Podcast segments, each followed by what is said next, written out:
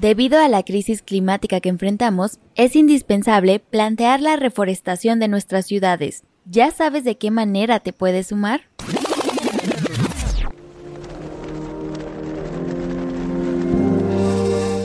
Les damos la bienvenida a nuestro Encuentro de Saberes, repensar las ciudades costeras desde la biodiversidad, un podcast de GIZ México en colaboración con Semarnat y Sedatu. Para nuestra sección de voces que inspiran, aprenderemos sobre Ciudades Frescas son ciudades sensibles, un proyecto de la red de viveros enfocado en las necesidades de las ciudades para reducir su vulnerabilidad ante el cambio climático.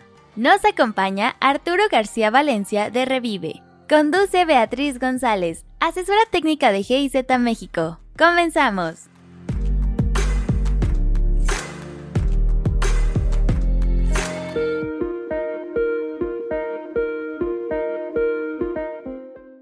Buenas tardes. Gracias por acompañarnos nuevamente a una cápsula de Voces que Inspiran, que forma parte de este podcast de Ciudades y Transporte Sustentable de la GIZ México. Mi nombre es Beatriz González, soy asesora técnica de la GIZ y el día de hoy contamos con la presencia de Arturo García Valencia, quien nos va a estar platicando un poco sobre el proyecto Ciudades Frescas son Ciudades Sensibles. Arturo, bienvenido, muchas gracias por acompañarnos.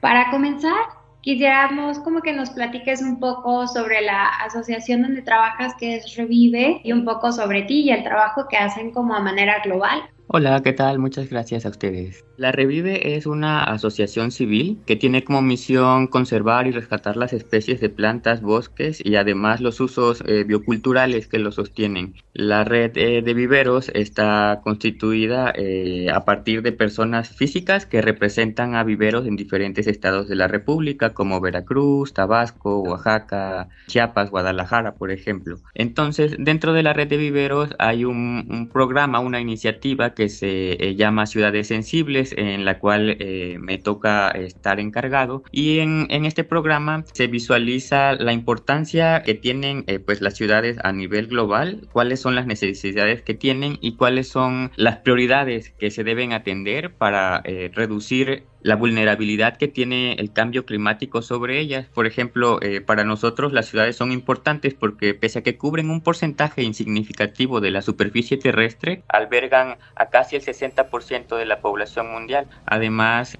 a nivel internacional, pues generan más del 60% del Producto Interno Bruto. Sin embargo, por otra parte, consumen eh, tres cuartos de los recursos naturales, utilizan hasta más del 80% de los suministros de energía y son las principales fuentes de de emisión de contaminantes atmosféricos. Entonces, además, pues la ciudad crece actualmente, eh, no todas, pero sí un porcentaje este, representativo, crece de manera mal planificada.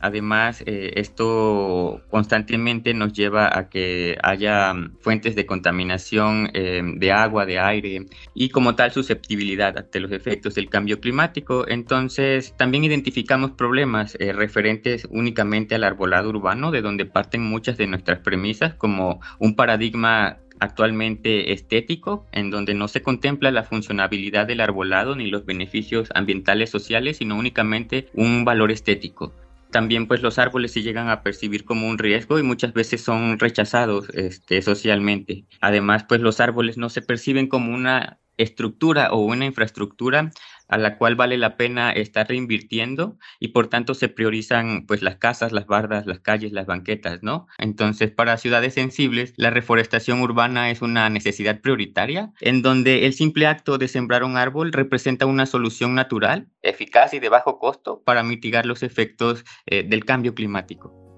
Súper interesante, muchas gracias por, por, esta introducción, Arturo. Hablabas sobre que reforestar son soluciones basadas en la naturaleza, ¿no? Además de esta solución, ¿manejan algún otro tipo de soluciones basadas en la naturaleza en el proyecto?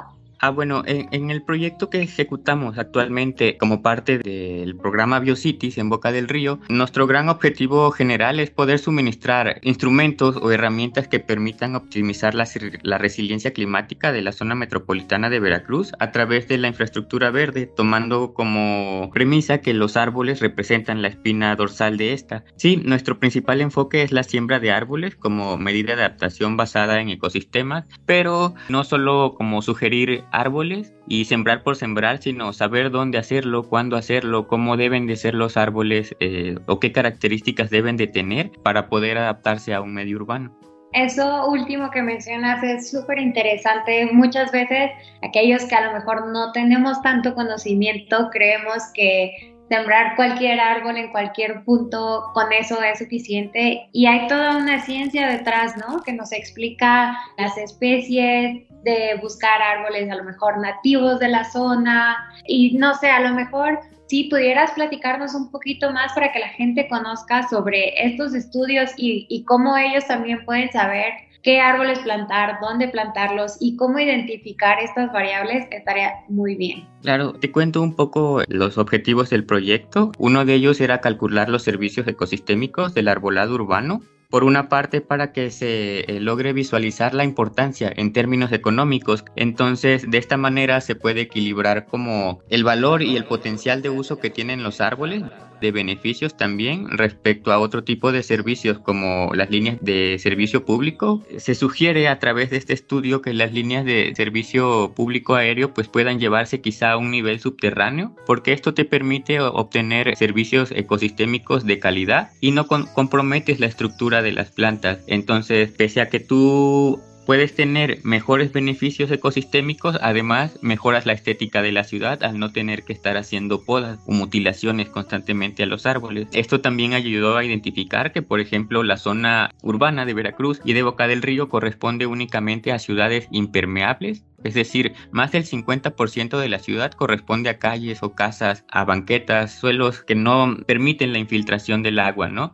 Esto conlleva a que no haya mm, infiltración y con ello a través de las correntías se pierda el agua dulce y, se descargue directamente en el mar. Además se observó que existen pocas lagunas interdonarias y con ello pues la pérdida de de zonas para mm, la recarga de agua dulce. Y elaboramos otro objetivo específico también en el cual tratamos de delimitar cuáles zonas urbanas con necesidades de arborización. Entonces, para esto se calculó un índice que se llama índice de vista verde y se puede interpretar de la siguiente manera. Si yo me parase en algún punto X de Boca del Río, ¿cuál sería la probabilidad de que yo vea verde de vegetación o de árboles? El índice sale bastante bajo, pero varía de acuerdo a diferentes áreas geoestadísticas básicas o colonias. Entonces, eh, la idea de este mapa o de este análisis es indicar qué zonas son las que tienen menor índice de vista verde y priorizarlas como con necesidades de arborización. Además, se elaboraron, eh, por ejemplo, mapas de islas de calor, de donde hay mejor o mayor cantidad de, vegetación, de acceso a ella, por ejemplo, sobre todo en infancia temprana, es decir, en niños o en, o en adolescentes incluso. Y se calculó también un análisis de rosa de los vientos o un análisis de vientos, en donde se pueden conocer o se puede conocer cómo son los vientos que predominan en la zona. Entonces, esto es bastante importante cuando tú logras mapear la zona que emiten contaminación, las fuentes fijas de contaminación, es decir, toda la zona industrial de la ciudad y ver hacia dónde están acarreando estos contaminantes.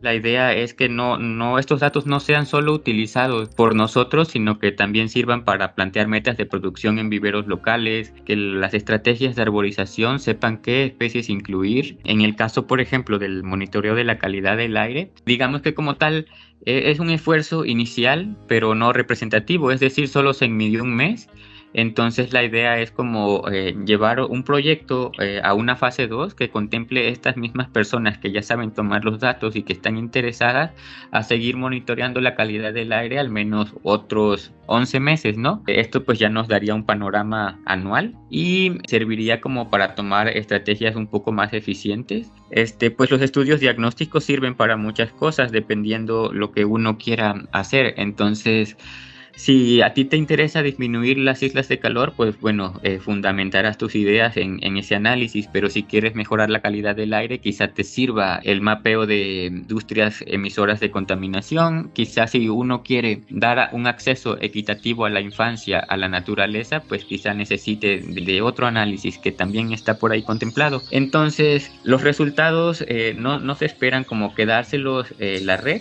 la red se caracteriza por su transparencia, entonces si alguien necesita los datos, si alguien eh, quiere esclarecer algo, que se le explique algo, sin problema eh, se puede hacer. También eh, pues queremos tratar de forjar estrategias para arborizar algunas escuelas principalmente y la idea pues es generar una fase segunda de este proyecto encantada de, conocer más a detalle el trabajo que están haciendo. Ojalá sí pueda haber una segunda fase, ojalá se pueda lograr todos estos beneficios y, metas que tienen. Y bueno, muchísimas gracias por habernos acompañado. Eh, les invitamos que nos acompañen y que sigan nuestras redes sociales. En Twitter estamos como ciudades-dmx y tenemos nuestra página de ciudades y transporte sustentable. Muchísimas gracias y que pasen buena tarde.